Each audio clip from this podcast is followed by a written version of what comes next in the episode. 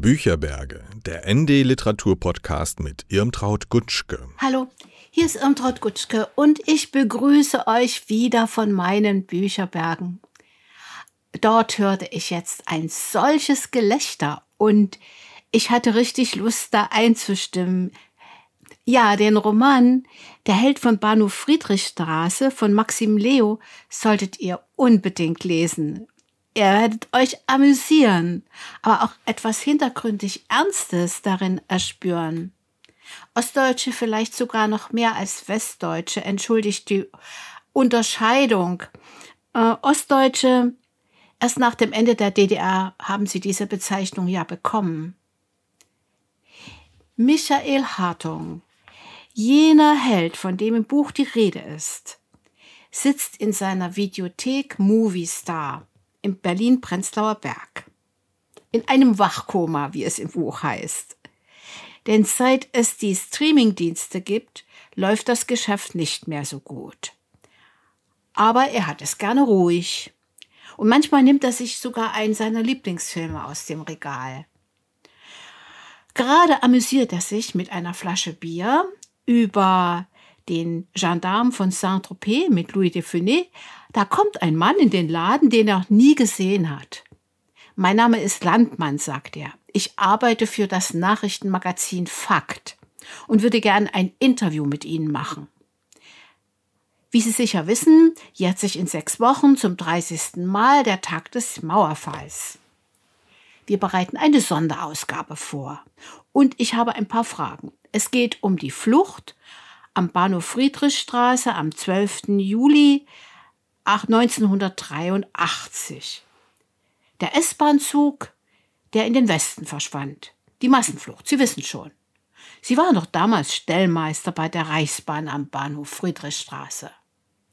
Hartung weiß, was gemeint ist, verlangt aber erstmal 80 Euro Aufnahmegebühr in die Videothek, damit er überhaupt den Mund aufmacht.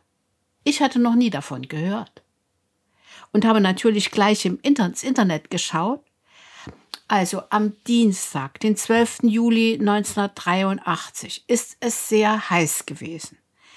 In mehreren Städten Nordirlands gab es gewalttätige Auseinandersetzungen zwischen der protestantischen und der katholischen Bevölkerung.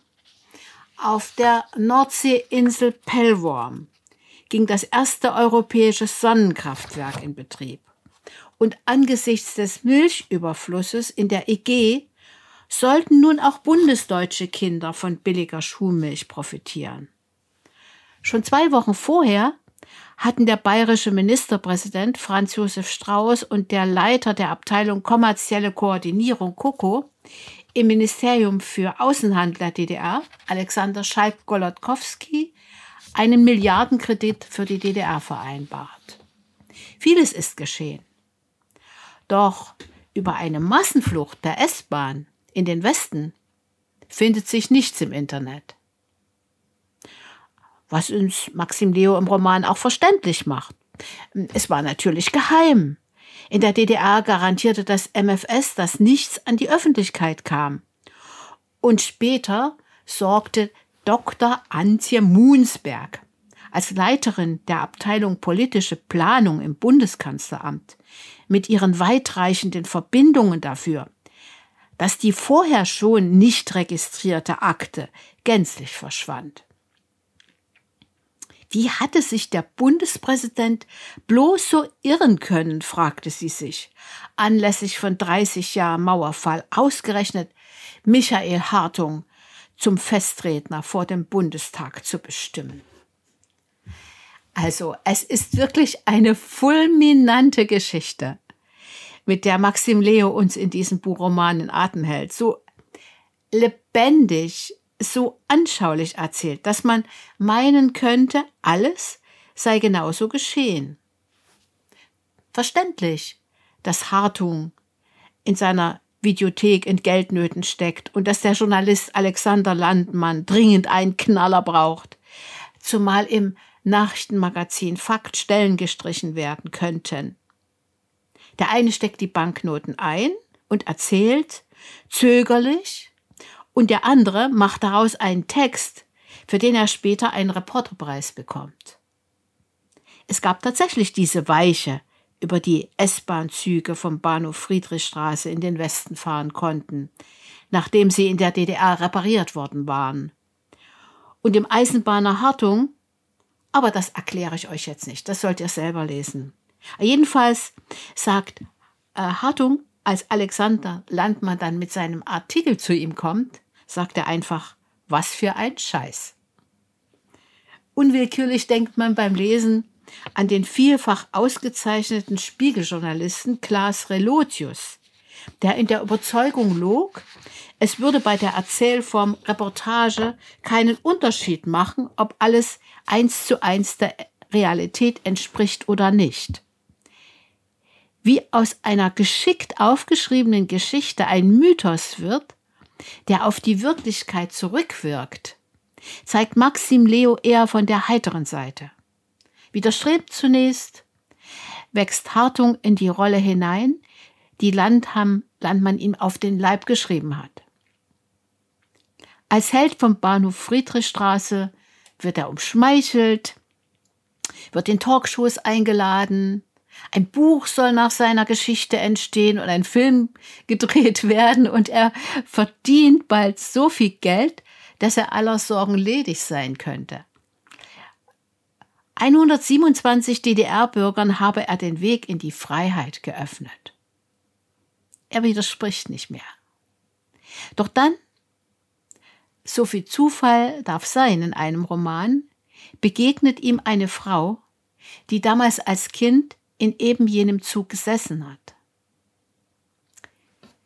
Liebe und Gewissensbisse, gekränkter Ehrgeiz und das Verlangen nach Protektion von oben, bei der es ja immer auch um Geld geht. Sehr genau leuchtet Maxim Leo in das verborgene Beziehungsgeflecht zwischen Persönlichem und Politik. Mit feiner Ironie beobachtet er den Bürgerrechtler Harald Wischnewski, der sich als Vorsitzender der Stiftung gegen das Vergessen düpiert fühlt, weil nicht er die Rede im Bundestag halten soll. Sorgsam Verborgenes erfahren wir von ihm, ebenso wie von Holger Röslein, dem Leiter der, des Dokumentationszentrums Unrechtsstaat DDR, der von Wischnewski angestoßen nun selber zu recherchieren beginnt. Er trifft auf Unstimmigkeiten, die unsereins auch schon aufgefallen waren und wird schließlich bei Oberstleutnant Fritz Teubner dem ehemaligen Sicherheitschef des Bahnhofs vorstellig. Kapitel 17 ist ein Kabinettstück im Buch. Zwei Männer belauern einander und erkennen sich als ebenbürtig, wenn auch auf verschiedenen Seiten. Zwei Machtmenschen reden über Freiheit und Routine, trinken zusammen, sind irgendwann per Du und tauchen schließlich in eiskaltes Wasser. Zwei Machtmenschen. Viele Gestalten des Buches gehören zu dieser Spezies. Michael Hartung könnte als Berühmter in gewisser Weise zu ihnen aufsteigen. Aber er hat gerne seine Ruhe, schaut alte Filme, außerdem hat er seine Freunde und jetzt auch eine Frau, die er liebt. Was wichtig ist im Leben, auch darum geht es untergründig im Roman. Aber vor allem, das steckt schon im Titel, werden jene Klischees verlacht, über die sich Menschen im Osten lange schon ärgern. Dieses kränkende Gerede vom Unrechtsstaat, diese unablässigen Bemühungen, ihnen grobschlächtig andere Erfahrungen zuzuschreiben als jene, die sie in Wirklichkeit gemacht haben. Überaus witzig sind die Szenen, als Wischnewski, passend zum Anlass 30 Jahre Mauerfall, in einer Grundschule auftreten soll und ihm der Kragen platzt. Und gar nicht witzig, äh, die eingangs erwähnte Dr. Antje Munsberg, die Wischnewski eiskalt den Unterschied zwischen der kleinen und der großen Wahrheit erklärt. Die kleine Wahrheit mag hier in einem oder anderen Punkt nicht ganz stimmen, aber die große Wahrheit, die stimmt. Das Gute siegt über das Böse. Die Freiheit über die Diktatur. Am 12. Juni 1983 sind 127 Menschen aus den Fängen des Kommunismus auf den Boden der freiheitlich-demokratischen Grundordnung gelangt. Die, die Erwiderung von Holger Röslein, ah, das verrate ich euch jetzt auch wieder nicht, äh, dass es nicht ganz so einfach war, beantwortet sie mit der Bemerkung, ob seine vom Bund finanzierte Institution bei ihm noch in den richtigen Händen sei. Wie geht die Sache aus? Soll ich euch das jetzt wirklich verraten oder nehme ich euch damit den Spaß an der Lektüre? Nach einigen Verwicklungen wird Gorbatschow begeistert sein und Dr. Moonsberg sich zu ihrem, in ihrem Urteil bestätigt fühlen, nur Scherereien mit den Ossis dass Ost- und Westdeutsche wie Geschwister sind, die bei geschiedenen Eltern aufgewachsen sind, dasselbe Blut haben, aber keine gemeinsamen Erfahrungen, wie der Autor seinen Helden sagen lässt, das ist durchaus ein guter Vergleich. Aber wenn die Scheidung so viel an Hass hinterließ, dass ein Elternteil dem anderen sogar die simple Anerkennung verweigerte und der Kampf auch nach dessen Tod weitergeht, dann bleibt auch bei den Kindern etwas zurück. Am Anfang des Buches stand für mich das Unbehagen, dass ich oft das Land nicht erkannte, über das an den Feiertagen gesprochen wurde, sagte Maxim Leo jüngst in einem Interview für die Berliner Zeitung. Die DDR ist zu einem Museumsstaat geworden, wo karikaturhaft wahnsinnig fiese Stasi-Leute gelebt haben und wahnsinnig gutherzige, mutige Bürgerrechtler. Die ganz normalen Leute, die weder besonders mutig noch besonders fies waren, kamen gar nicht vor. Und wie war es nun mit der Massenflucht am 12. Juli 1983? Äh, da es Maxim Leo in diesem Interview doch schon verraten hat, äh, kann ich es jetzt auch. Weil er wollte, dass es gut erfunden ist, hat er sich, wie Holger Röslein im Roman, mit dem Mann getroffen, der am Bahnhof Friedrichstraße für das Sicherheitssystem zuständig war.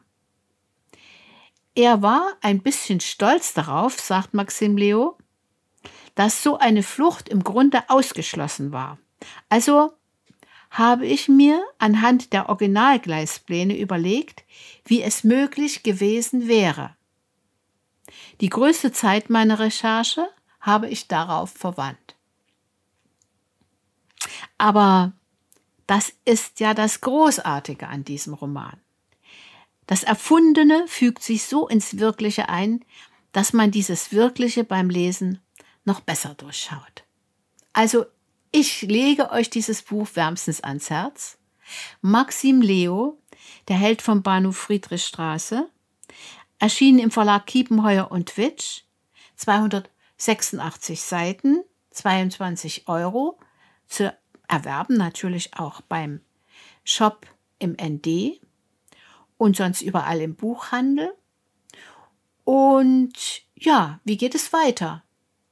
Auf äh, das ndbücherberge.de.